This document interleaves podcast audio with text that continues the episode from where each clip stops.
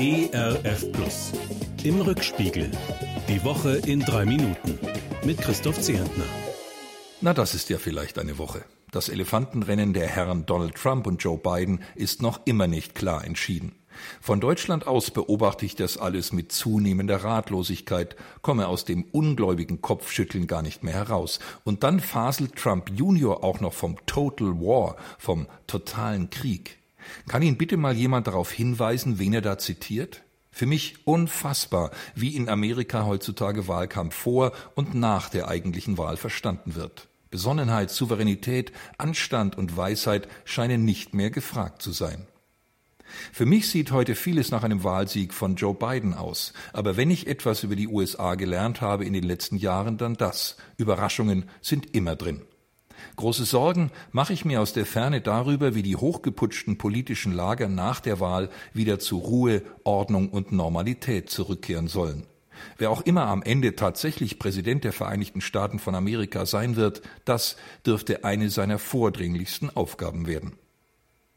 Vordringlichste Aufgabe unserer Regierung ist der Kampf gegen das Coronavirus oder anders ausgedrückt die Abwehr des kleinen heimtückischen Krankheitserregers. Erinnert sich noch jemand daran, dass wir vor ein paar Monaten schon angesichts einiger hundert gemeldeter Neuinfektionen im Land besorgt waren? Jetzt wird mehr getestet und prompt werden über 20.000 Neuinfektionen entdeckt an nur einem einzigen Tag. Noch beunruhigender aber ist für mich, dass immer mehr schwerkranke Menschen auf Intensivstationen versorgt und zum Teil künstlich beatmet werden müssen. Noch haben wir für sie Platz in unseren Krankenhäusern, aber das Fachpersonal wird schon knapp. Hoffentlich kann der Lockdown tatsächlich die zweite Welle brechen. Hoffentlich verhalten sich jetzt endlich auch die vernünftig, die nicht jede Entscheidung der Regierung als sinnvoll ansehen. Geschockt bin ich angesichts des Terroranschlags in der österreichischen Hauptstadt Wien. Wieder erklärt ein fanatischer junger Islamist der westlichen Welt den Krieg, zieht mordend durch die Straßen und knallt freundlich feiernde Menschen einfach ab. Am Ende sind fünf Menschen tot und etliche schwer verletzt.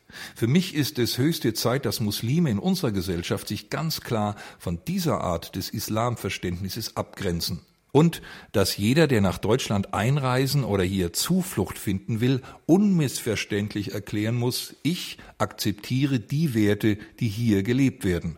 Und dazu gehören nun mal Gleichberechtigung, Religionsfreiheit, Meinungsfreiheit. Wann endlich zeigen wir in diesen Fragen klare Kante? Einer, der sein Leben lang klare Kante zeigte, ist in dieser Woche heimgegangen. Horst Marquardt, Journalist, Pastor, Medienmann. Ein Visionär mit Profil, zielstrebig, hartnäckig, unbequem. Ohne ihn wäre der einst winzig kleine Evangeliumsrundfunk nie zum großen Unternehmen ERF Medien geworden. Wer vor Gott auf den Knien liegt, der kann vor der Welt einen geraden Rücken haben, sagte Horst mir einmal vor Jahrzehnten, als ich beim ERF zum Journalisten ausgebildet wurde. Mit seiner Art, über den Glauben zu sprechen und ihn ohne Scheu in die Welt der Medien zu tragen, hat Horst mich beeindruckt. Gott sei Dank für diesen einzigartigen Pionier, den er jetzt mit 91 Jahren nach Hause berufen hat. In der Todesanzeige von Horst Marquardt wird ein Vers aus Psalm 17 zitiert. Gott, ich will schauen dein Antlitz in Gerechtigkeit, ich will satt werden, wenn ich erwache an deinem Bilde. Diese Sattheit wünsche ich Horst von ganzem Herzen. Ihnen allen ein Wochenende, an dem Sie sich dankbar zurückerinnern können an Menschen, die Ihnen Vorbild oder Wegbegleiter waren und sind.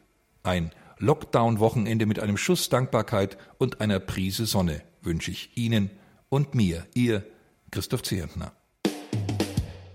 Im Rückspiegel. Auch in der Audiothek oder als Podcast auf erfplus.de. ERF Plus. Gutes im Radio.